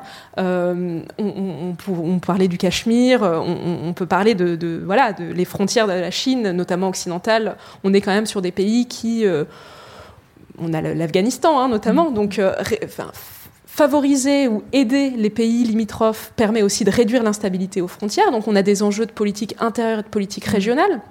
On a évidemment des enjeux de politique internationale. Géopolitiquement, l'influence de la Chine qui euh, s'agrandit et qui se renforce avec ces nouvelles routes de la soie qui vont jusqu'en Amérique du Sud. On n'est pas juste limité à, euh, à l'Asie. Euh, voilà, c'est quelque chose de mondial. Ça permet aussi à la Chine de réduire l'influence de Taïwan. On parlait de Taïwan, mais euh, n'oublions pas que pour les partenaires, et on en a de plus en plus de partenaires de la Chine dans le cadre des nouvelles routes de la soie, l'indépendance, c'est que, euh, eh bien, on va reconnaître la République populaire de Chine, et donc on ne va plus avoir de relations diplomatiques avec la République de Chine, donc Taïwan. Euh, et donc on a vu hein, ces dernières années la représentation de Taïwan et les liens diplomatiques euh, de Taïwan fondre comme neige au soleil. Aujourd'hui, on a plus que 14 pays dans le monde qui reconnaissent Taïwan. Euh, donc on, voit que tout cela, et cette imbrication, elle est essentielle. Et évidemment, on a aussi des enjeux euh, liés au soft power. Et, tout est imbriqué. Quand on parlait des enjeux d'armement, et on parlait aussi du spatial, c'est la même chose. C'est-à-dire que le spatial permet aussi le développement de l'armement, parce que la technologie spatiale est très liée avec la technologie de l'armement. Donc le militaire et euh, le, civil est totalement imbriqué. Et en même temps, le hard et le soft power sont aussi totalement imbriqués, puisque les enjeux de course vers le ciel, course vers les étoiles, c'est un enjeu de soft power, et en même temps, il y a des implications en termes de hard power. Euh, Marie-Julienne, on n'a pas encore parlé de la pénétration par la Chine des institutions internationales. On pense euh, euh, à l'ONU, on pense euh, à l'OMS, on pense à beaucoup de ces institutions et, en particulier sur un domaine qu'on n'a pas beaucoup évoqué, mais les droits de l'homme.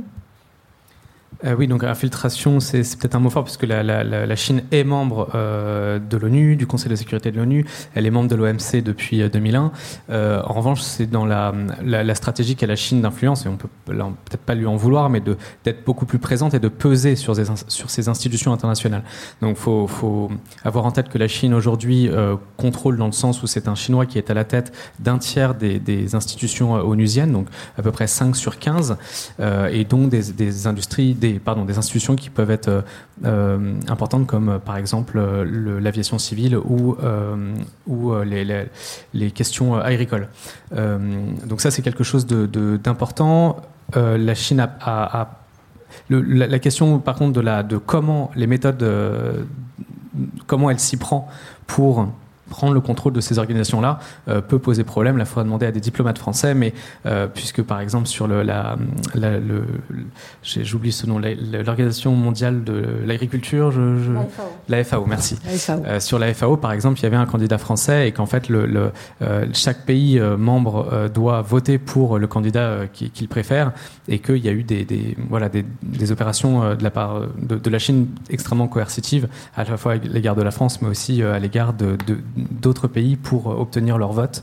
Euh, et donc là, là-dessus, la, Chine ne laisse pas de cadeau, mais quelque part, euh, finalement, c'est une, vision très réaliste des relations internationales où, euh, où tout est, basé sur le rapport de force. Donc, ce qui est paradoxal peut-être avec le discours officiel de dire que la Chine est exclusivement une puissance pacifique qui, qui ne cherche absolument pas voilà, à influencer ou tout autre.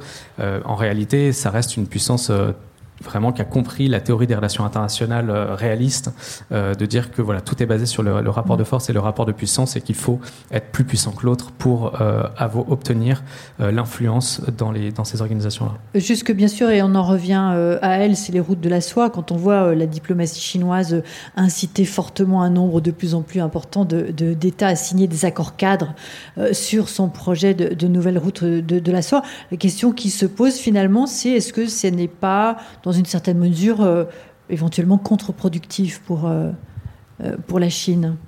Bah, Contre-productif dans quel sens? C'est-à-dire que les routes de la soie peuvent poser des tas de soucis. et d'ailleurs, on l'a vu. Alors, euh, on, a parlé de piège de la dette, notamment. On, revient un peu sur cette terminologie-là, mais on peut aussi, on peut quand même évoquer la diplomatie, en tout cas de la dette, avec un rapport qui a été publié là ces derniers mois, justement sur euh, de, chercheurs euh, américains et allemands qui ont réussi à avoir ces fameux contrats, ces fameux contrats de, partenariat et, d'investissement chinois dans, dans différents pays partenaires dans le cadre des nouvelles routes de la soie, où on a des clauses très inhabituelles pour, euh, pour ce genre de contrat, notamment des clauses euh, bah, de secret, déjà, euh, d'autres types de clauses, et puis également des clauses qui jouent sur des enjeux de politique intérieure, c'est-à-dire le fait de faire en sorte que si jamais il y a un changement majeur à la tête de l'État ou d'un point de vue juridique au sein de l'État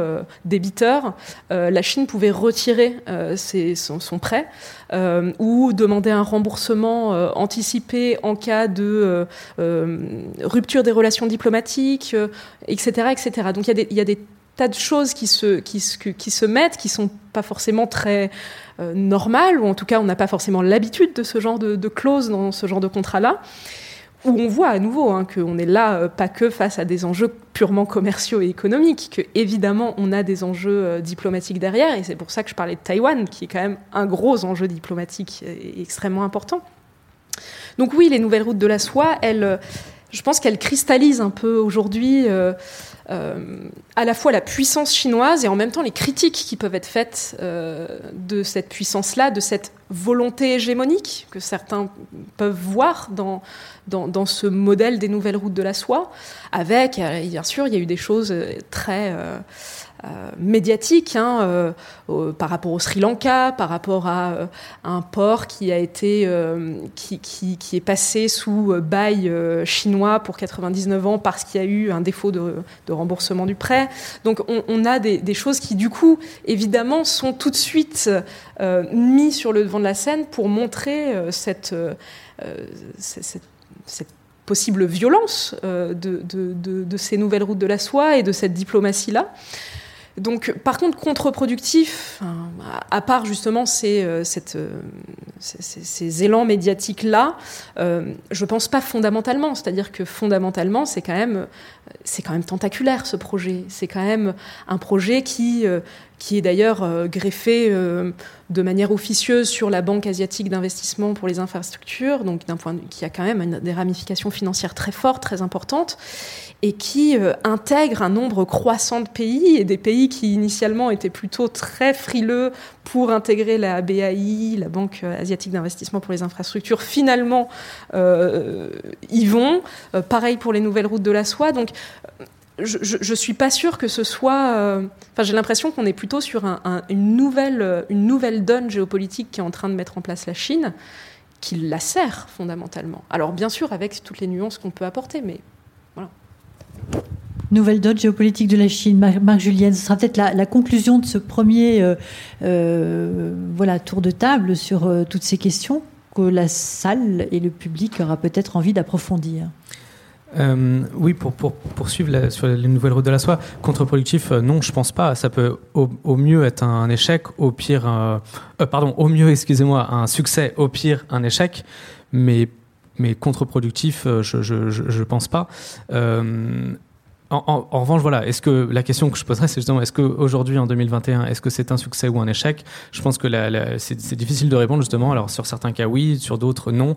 Le fait est que depuis 2017, d'ailleurs, en fait, on parle de presque de plus en plus des nouvelles routes de la soie parce que c'est un sujet qui est de mieux en mieux connu.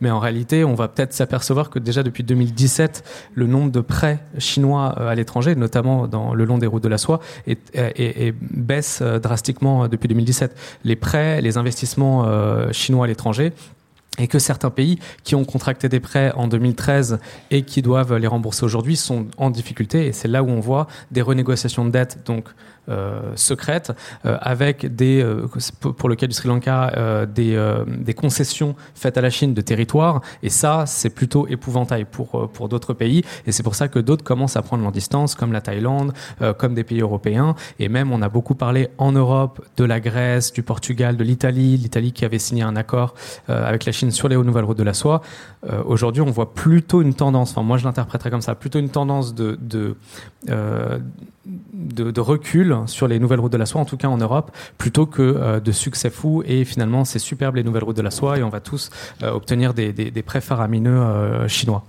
Voilà. Et, peut-être en, dernier euh, commentaire, il y avait peut-être une question que vous avez évoquée dans votre introduction et qu'on n'a pas, euh, qui je pense finalement est assez centrale.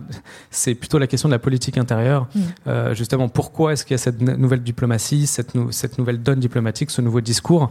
On a dit tout à l'heure que c'était très difficile à lire. Moi, on peut au moins formuler peut-être des hypothèses. Et l'une des hypothèses, ce serait justement est-ce que ce discours diplomatique, qui, je pense, par exemple, si on parle des loups guerriers, est contre-productif pour les intérêts de la Chine, puisque les sondages le montrent dans la, plus grande partie des pays de l'OCDE, par exemple, que l'image de la Chine s'est très fortement dégradée et de manière historique, y compris en France, euh, depuis, euh, depuis 2020. Donc et donc depuis que la Chine a, vraiment affirmé son discours et, qu'elle s'adresse de manière très véhémente, y compris à des, gouvernements, à des médias, à des chercheurs. Donc moi, je, considérais que, en tout cas dans un certain nombre de pays européens, euh, c'est une, une, diplomatie qui est plutôt contre-productive si on imagine que l'intérêt de la Chine, c'est de soigner son image. Donc c'est de faire du soft power. Moi, je pense que le soft power euh, chinois en Europe est de l'histoire ancienne. Je pense pas du tout que je, je pense que ce n'est plus euh, une priorité pour la Chine.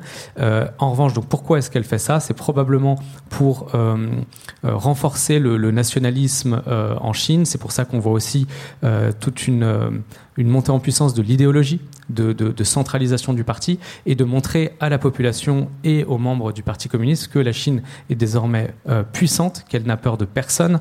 Et c'est ce qu'ont dit certains diplomates, notamment les, diplomates en chef chinois aux diplomates en chef américains euh, lors d'un sommet euh, en mars, le premier sommet de, de l'administration Biden les États-Unis ne sont plus qualifiés pour donner des leçons à la Chine. Donc c'est vraiment une volonté de montrer que la Chine et les États-Unis aujourd'hui sont sur un pied d'égalité en, matière de puissance. Je ne pense pas que ce soit vrai dans les faits, en termes économiques, en termes sociaux, en termes euh, militaires, mais je, pense que c'est aussi une manière de galvaniser euh, l'opinion publique interne, de montrer une Chine puissante, et euh, notamment à l'horizon 2022 du, congrès, du 20e congrès du Parti communiste qui, qui verra normalement Xi Jinping intronisé comme comme le, le, voilà, le chef providentiel du Parti communiste.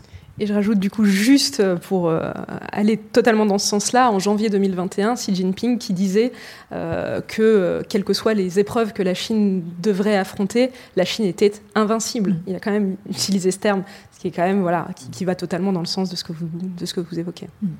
Bien, merci euh, à tous les deux pour euh, vraiment ce tour de table, je crois, des, des, grandes, des grands sujets, des grandes thématiques euh, liées à ce soft power chinois dont on a bien compris, à vous entendre, que il y avait des connexions évidentes avec le, avec le hard power. je propose maintenant de poursuivre avec, euh, avec des questions que vous avez euh, sûrement, euh, soit pour approfondir un sujet, soit quelque chose dont on n'aurait pas parlé. Et je vous propose de alors, lever la main de façon à ce que Sébastien puisse vous rejoindre et vous tendre un micro. Et je pense que peut-être on peut prendre deux, trois questions d'affilée de façon à voilà, gagner du temps et, ça permet à, chacun de, voir un petit peu le, le panorama de, vos interrogations. Merci de lever, la main et peut-être de vous présenter, euh, lever la main, voire vous lever, euh, et, de vous présenter. On a beaucoup de mal en fait à vous voir d'ici parce qu'on a des projecteurs et la salle d'ici nous est très sombre. Alors déjà bonjour. Euh, alors j'avais une petite question à propos de justement de Hocus. C'est la première fois donc qu'un pays qui possède une technologie nucléaire a justement donné cette technologie à un pays qui n'en possédait pas.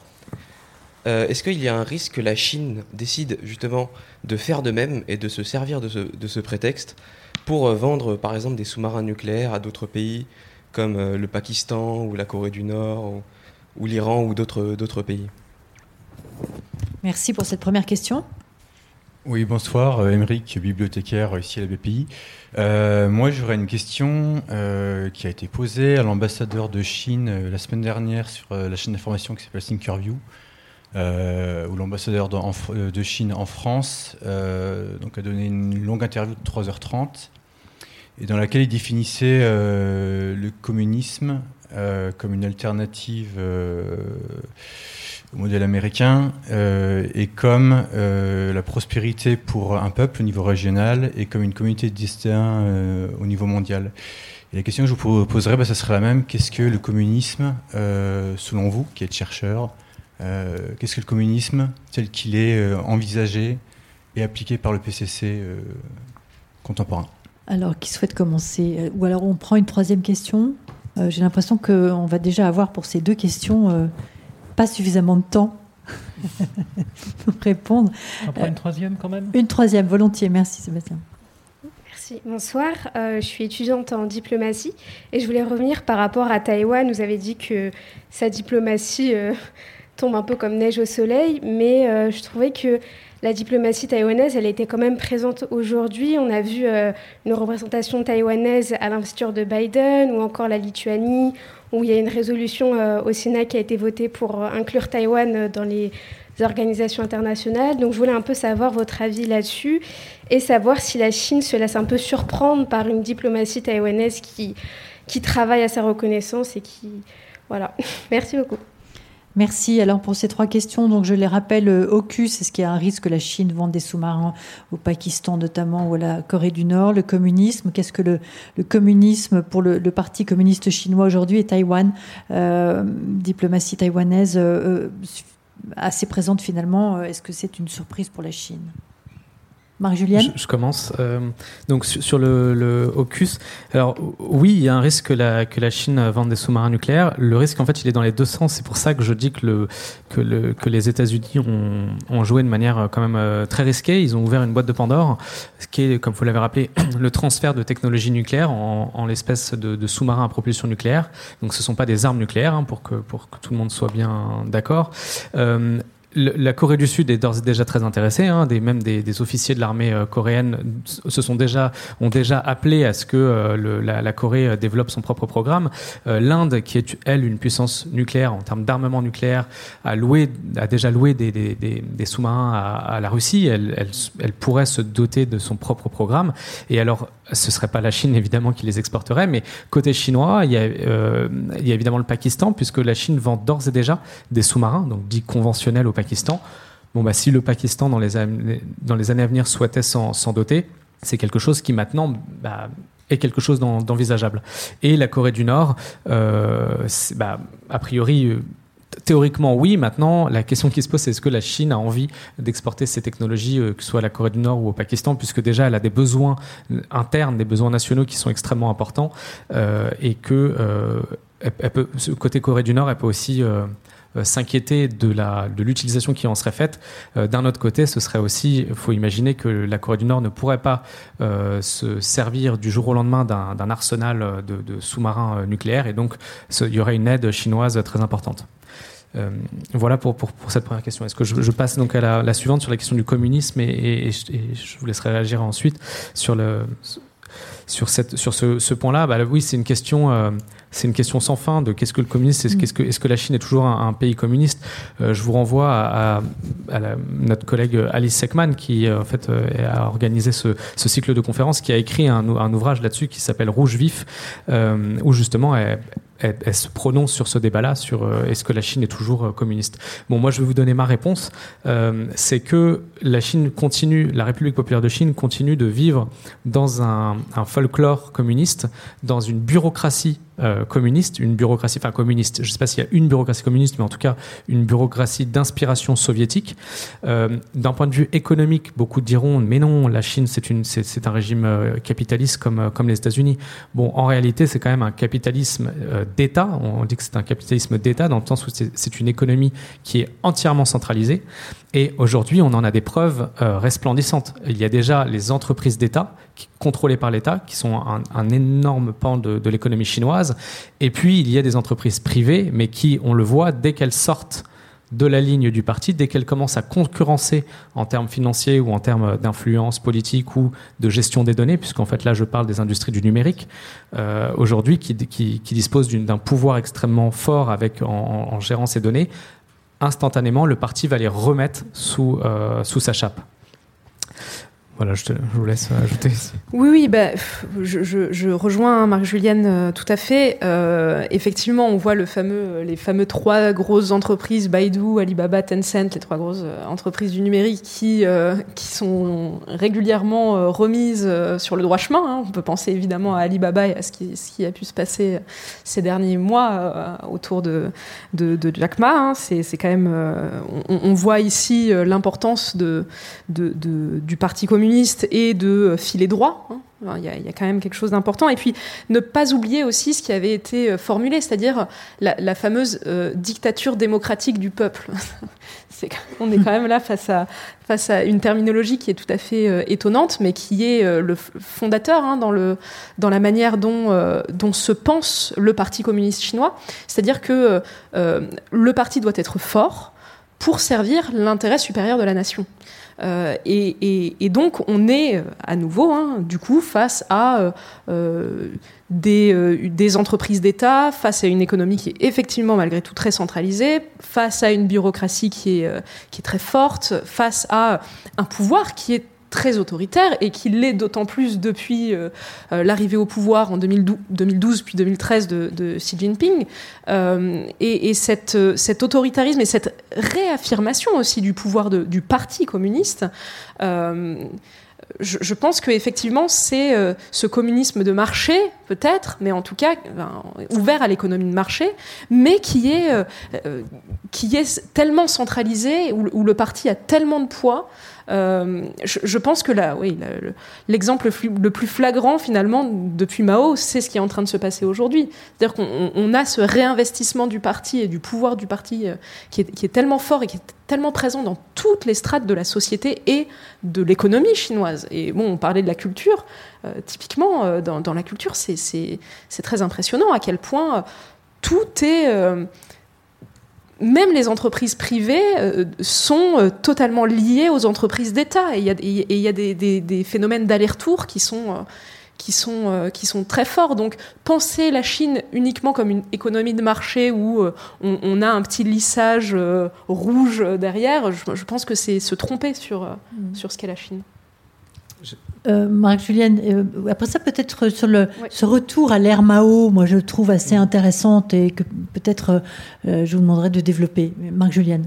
Bah, enfin, oui, j'allais aussi dans ce sens. Je pense qu'il faut euh, vraiment pas du tout sous-estimer la reprise en main idéologique, le renforcement de l'idéologie actuellement à l'œuvre en Chine. Euh, donc, Xi Jinping est au pouvoir depuis 2012-2013, mais il y a vraiment quelque chose qui est en train de se passer de, alors, depuis quelques années, mais qui s'accélère très fortement depuis quelques semaines en matière d'idéologie, de, de, de, centralisation de, l'idéologie.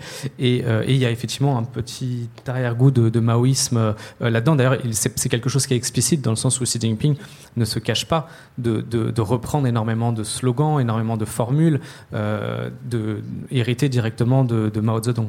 Donc, c'est quelque chose qu'il ne faut vraiment pas sous-estimer parce que c'est quelque chose d'important et on n'en voit pas encore la fin. On, ne sait pas jusqu'où euh, ça, va aller, en matière de, reprise euh, idéologique. Et finalement aussi quelque chose qu'il faudrait ajouter par rapport à une vision peut-être théorique euh, du communisme dans la Chine aujourd'hui, dans la Chine contemporaine, et qu'il n'y avait pas sous Mao, c'est que sous Mao, c'était presque un, communisme peut-être euh, qui se voulait chimiquement pur, c'est-à-dire euh, sans, Mao a détruit totalement l'histoire de la Chine, les l'héritage, les, religions, la culture chinoise, alors que Xi Jinping a c'est pas lui qui a commencé, mais à remettre tout à fait l'histoire millénaire de la Chine au goût du jour. Donc il y a vraiment, en fait, c'est un communisme nationaliste.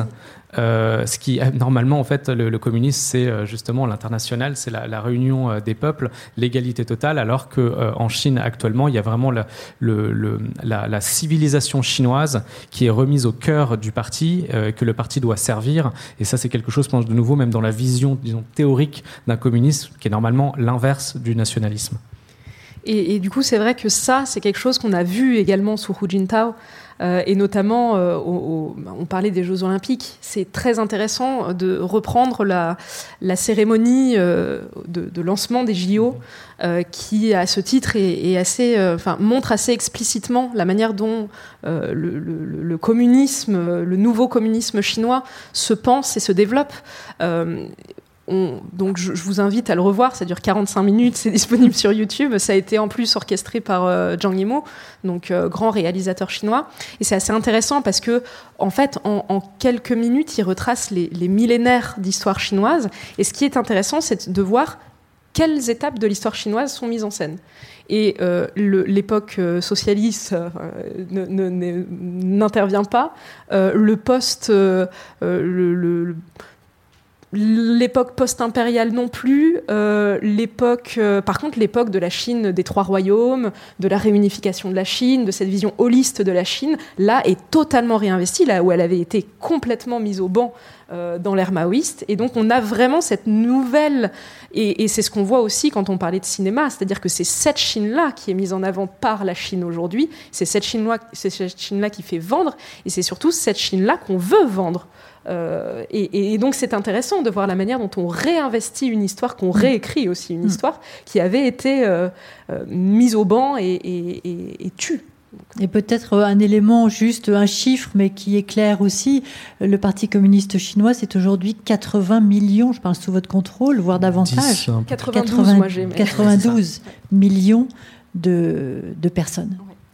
Oui, donc sur un milliard 400 millions, donc c'est absolument énorme, hein, c'est beaucoup plus que la population française, mais à l'échelle de la Chine, ça montre aussi que toute la Chine n'est pas membre du Parti communiste comme on pourrait le penser. Mais donc finalement, c'est une Chine impériale, euh, c'est un, communisme impérial euh, qui, se dessine. Alors la question de Taïwan, la, diplomatie taïwanaise, euh, bien présente, une surprise, un étonnement pour la Chine alors la diplomatie taïwanaise, c'est vrai que euh, on, est là face à euh, un trublion pour la Chine. Euh, mais, mais, après, ça se comprend, c'est-à-dire que les exemples que vous avez évoqués sont assez évidents, c'est-à-dire que le fait que ce soit les États-Unis qui aujourd'hui serrent le plus la main euh, des Taïwanais euh, se comprend dans le, dans le contexte que Marc Julien a évoqué de, de, cette guerre qui n'est pas que commerciale, qui est quand même aussi diplomatique, et dans cet affrontement et dans ce retour un peu de ces deux puissances face à face et tête contre tête. On, l'a vu avec Trump avant Joe Biden, ce, ce, retour en grâce de Tsai, ce, cette cette diplomatie qui se recrée, même si, à nouveau, hein, rappelons que les États-Unis euh, reconnaissent la République populaire de Chine et non pas la République de Chine. Hein. Donc, euh, c'est, euh, on est là face à des enjeux, à nouveau, qui sont des enjeux, géopolitiques très évidents. Là où je disais, en fait, je ne parlais pas forcément de l'influence de Taïwan, mais de la représentation diplomatique de Taïwan. Et là, et pour le coup, la représentation diplomatique, elle, elle fond euh, à mesure que euh, les nouvelles routes de la soie se développent et que la Chine prend de l'ampleur et, sur la scène internationale. Euh, après, sur l'avenir, et, moi, ça, c'est un grand, un grand questionnement que j'ai, et peut-être que Marc-Julienne pourra apporter des éléments. Sur l'avenir des relations sino-taïwanaises, on est quand même face à un discours de plus en plus belliqueux de la part de Pékin. On est quand même sur une en tout cas dans le discours à nouveau, sur quelque chose qui est quand même de l'ordre de la confrontation imminente. On est aussi sur euh, pas que dans le discours, hein, en, termes d'armement. Euh, on peut reprendre les. Euh, si on fait une cartographie de, cette partie de la mer de Chine, on est quand même face à. Une flotte chinoise qui est de plus en plus importante et qui est, est, qui est, qui est menaçante. pour autant, le statu quo est toujours présent. Pour autant, même les indépendantistes taïwanais sont pas en train de remettre en cause le statu quo parce qu'ils savent très bien que euh, ça risquerait de, de, faire flamber euh, les relations et du coup de créer un affrontement direct moi, je suis un peu comme pour Hong Kong, en fait. J'ai l'impression d'être euh, d'être plus spectatrice que. Euh, enfin, j'ai du mal à, vraiment avoir cette vision prospective pour les relations sino-taïwanaises parce que j'ai peur d'être comme avec euh, la, vision que j'avais des relations sino-hongkongaises, d'être dans le faux parce que ils sont pas là où on les attend. Et, voilà. Je sais pas vous l'image que vous en avez. oui, bah, je, je, suis effectivement sur le le fait que la, représentation diplomatique, enfin le réseau diplomatique de, Taïwan, euh, comme vous l'avez rappelé, euh, euh, se réduit comme peau de chagrin, mais vous l'avez dit, ça, ne veut pas dire que l'influence de Taïwan se réduit. Et au contraire, en fait, depuis 2020, c'est l'inverse qui se passe, puisque son, finalement, son réseau diplomatique s'étend, son influence s'étend, et même en Europe. actuellement, il y a eu, il y a eu des, soutiens de Taïwan, en fait, qui sont des, des relations assez traditionnelles, mais qui, en fait, en raison de l'opposition extrêmement virulente et extrêmement euh, médiatique de la Chine, pousse les États euh, européens et les États-Unis à se positionner sur Taïwan. C'est-à-dire que Taïwan, en fait, c'est presque un non-sujet, dans le sens où, à part le Vatican, tous les pays européens ne reconnaissent une seule Chine et la République populaire de Chine, mais entretiennent des liens euh, avec Taïwan. Donc, ils ont euh, des représentants, Taïwan a des, représentants en France, la France a des représentants en Taïwan, comme l'immense majorité des pays européens. Euh, mais, et, c'est quelque chose qui est traditionnel, régulier. Il y a régulièrement des, délégations du Parlement français qui seront à Taïwan et vice-versa. C'est quelque chose qui n'a jamais posé problème. Mais aujourd'hui, vu que la position de la Chine se raffermit énormément, se, se, se, énormément, ça pousse les États à prendre position et de prendre position jusqu'à preuve du contraire, là, ce n'est pas dans le sens de, euh, l'abandon de Taïwan. Donc le, dernier cas en date, mais on pourrait citer euh, la France, la Suède, la, la, République tchèque, le dernier exemple, c'est la Lituanie, euh, qui a vraiment affirmé son soutien à Taïwan de manière très très forte en ouvrant un bureau de représentation commerciale là-bas et un bureau de représentation de Taïwan en Lituanie il y a même eu un rappel euh, d'ambassadeur euh, récemment. Donc, donc c'est une crise. D'ailleurs, on, note que c'est pas l'Allemagne ou la France qui euh, sont les plus véhéments sur ce sujet, mais c'est c'est la Lituanie. donc effectivement, je, je, poursuis aussi dans, dans, dans, le sens où Taïwan est véritablement un contre-exemple extrêmement gênant pour la République populaire de Chine. C'est-à-dire que c'est une puissance technologique sur des domaines sur lesquels la Chine n'est pas. Je pense aux semi-conducteurs. Euh, c'est un modèle de réussite de gestion de la pandémie comme la Chine ne l'est pas. Euh, je rappelle que Taïwan a pris des mesures euh, contre l'épidémie dès le 1er janvier 2020 quand la République populaire de Chine en a prise le 23 janvier 2020. Donc, et c'est ce qui explique d'ailleurs le succès phénoménal hein, de, Taïwan dans la gestion de crise avec, euh, j'ai plus les chiffres tout à fait à jour, mais je crois qu'il y a eu 400 cas en tout et euh, une dizaine de décès depuis euh, maintenant plus d'un an et demi. Donc, euh, donc sur le plan, et euh, on rappelons quand même que c'est une démocratie, une démocratie extrêmement efficiente, notamment sur l'utilisation des nouvelles technologies de manière sereine, de, la gestion des crises sanitaires. Et donc en fait, c'est exactement tout ce que la Chine ne voudrait pas que l'on voit d'une puissance asiatique qui soit démocratique, puisque le discours officiel de la Chine et c'est ce que dit monsieur l'ambassadeur de Chine en France, c'est que la démocratie est un modèle européen, mais qui ne s'applique pas à tous les pays. Et le problème, c'est que Taïwan est revendiqué comme une province chinoise, mais une province chinoise qui fonctionne avec un gouvernement démocratique de manière euh, extrêmement fluide et, efficace. Nachid Roy, vous souhaitez rajouter quelque chose On passe à d'autres questions. Non, je, je, souscris tout à fait. Et effectivement, euh, je pense que d'ailleurs, que la, fin de ce que vient de dire Marc Julienne euh, a été aussi le souci par mm. rapport à Hong Kong. C'est-à-dire que effectivement, on ne pouvait pas avoir à la fois une province dissidente euh, avec ce statu quo qui est en fait un, du coup un État indépendant, mais qui ne l'est pas euh, sur le papier, mais qui l'est de fait, euh, et en plus une région administrative spéciale qui est Hong Kong, qui marche sur un modèle initialement semi-démocratique malgré tout, puisque il y a quand même des élections même si on pourrait rediscuter du système électoral hongkongais, il y a des élections, que euh, les, décisions, euh, les décisions internes à Hong Kong euh, se prenaient de manière plutôt démocratique, qu'il y a la liberté de la presse, qu'il y a la liberté d'expression, etc. etc.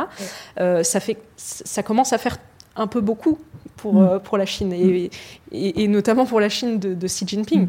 Mm. donc, ce, voilà, on peut aussi lire ce qui s'est passé à Hong Kong à l'aune de aussi à l'aune de cette influence taïwanaise. Euh, on a là un, déséquilibre. Et d'ailleurs, Taïwan, qui a euh, reçu beaucoup de dissidents et de, personnes fuyant Hong, Kong, mm. Hong Kong et qui a ouvert ses portes à mm. nouveau, c'est quand même, pour le gouvernement chinois, c'est un camouflet qui est, mm. qui, est assez violent. En tout cas, à l'évidence, on peut escompter que Taïwan et la région autour soient un point euh, de focus de l'attention internationale ces, prochaines, ces prochaines années. D'ailleurs, est-ce que je, je, je, peux rajouter quelque chose sur la dimension militaire justement que j'ai que j'ai pas couverte et en, en, en, en, tant que zone extrêmement chrysogène de, de, de la région. Euh, vous avez parlé du, du statu quo.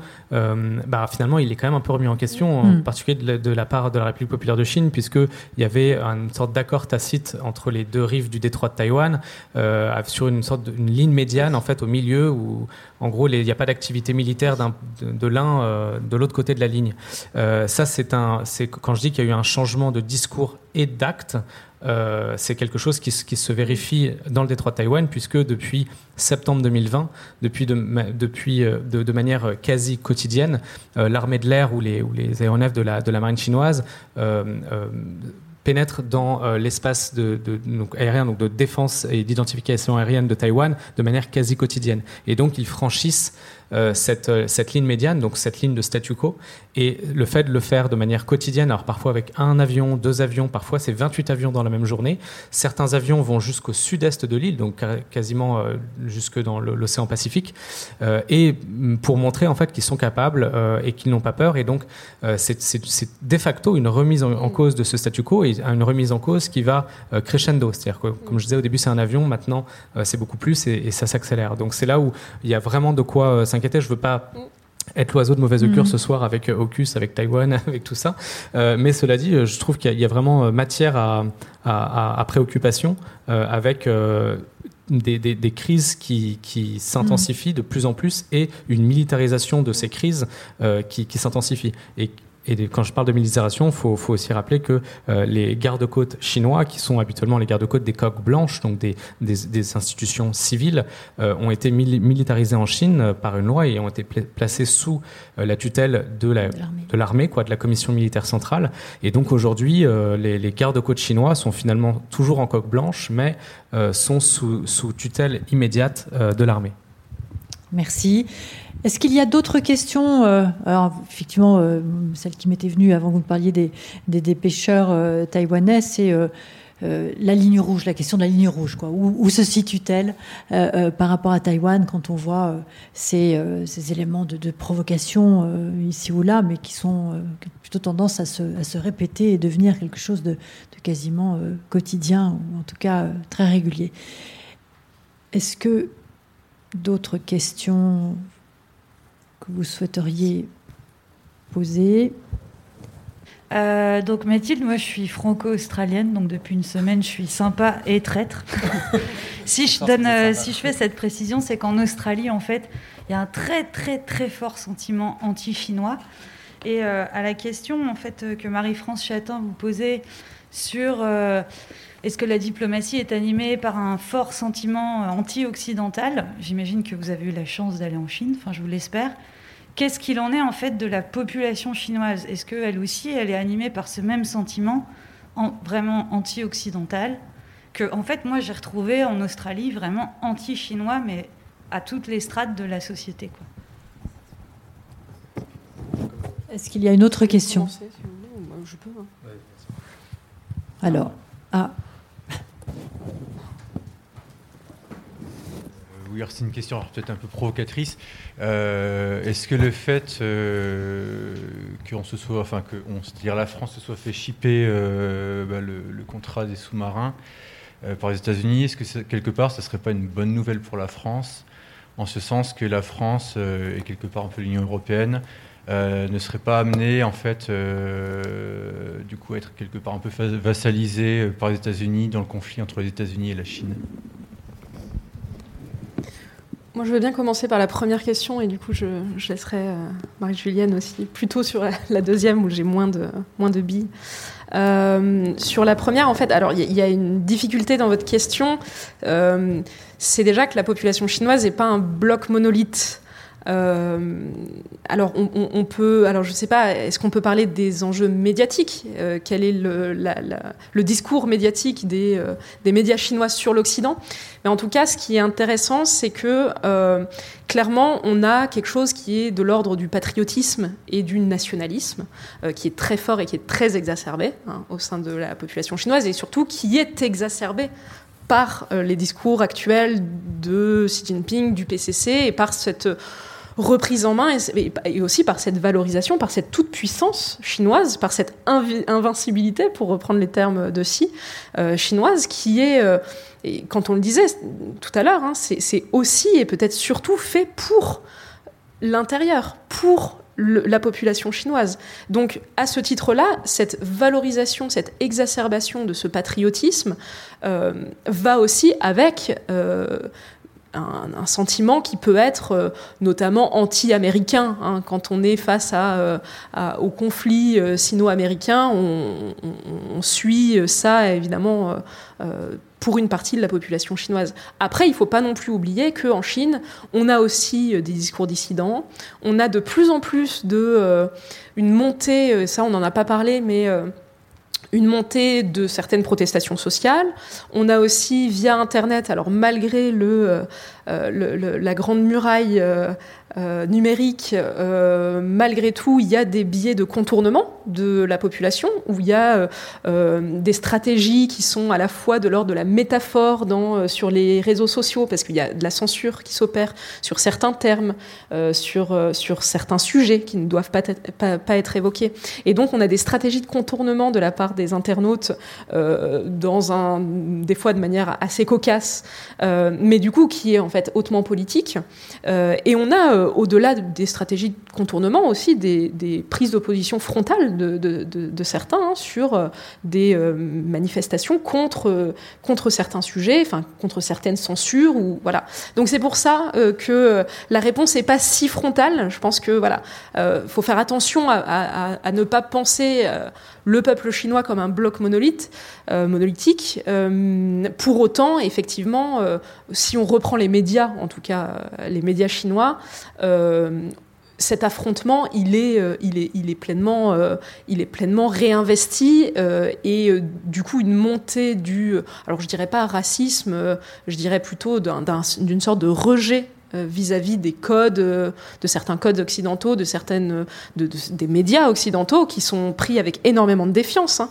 Quand on parlait de cette stratégie de soft power qui est quand même de s'adresser directement au peuple au pluriel, sans passer par le biais des médias occidentaux qui donnent de fausses informations sur la Chine, ça c'est un discours qui est extrêmement investi de la part des autorités chinoises et qui est euh, aussi euh, pris en charge euh, par une certaine partie de la population chinoise. Donc voilà, je, répondrai de cette manière-là à, cette question, sans, sans mettre de côté le, fait que effectivement en, Australie, on a un, très fort euh, sentiment anti-chinois qu'on retrouve aussi dans les médias australiens euh, et qui est aussi complètement pris en charge par la Chine dans le sens où euh, ces, derniers mois, la Chine a demandé à ses étudiants de ne plus aller en Australie pour faire leurs études euh, a demandé à ses touristes, parce qu'il y a beaucoup de touristes chinois en Australie, euh, de ne plus aller en Australie euh, pour, leur, pour leurs vacances, pour faire du tourisme. Donc non seulement ce,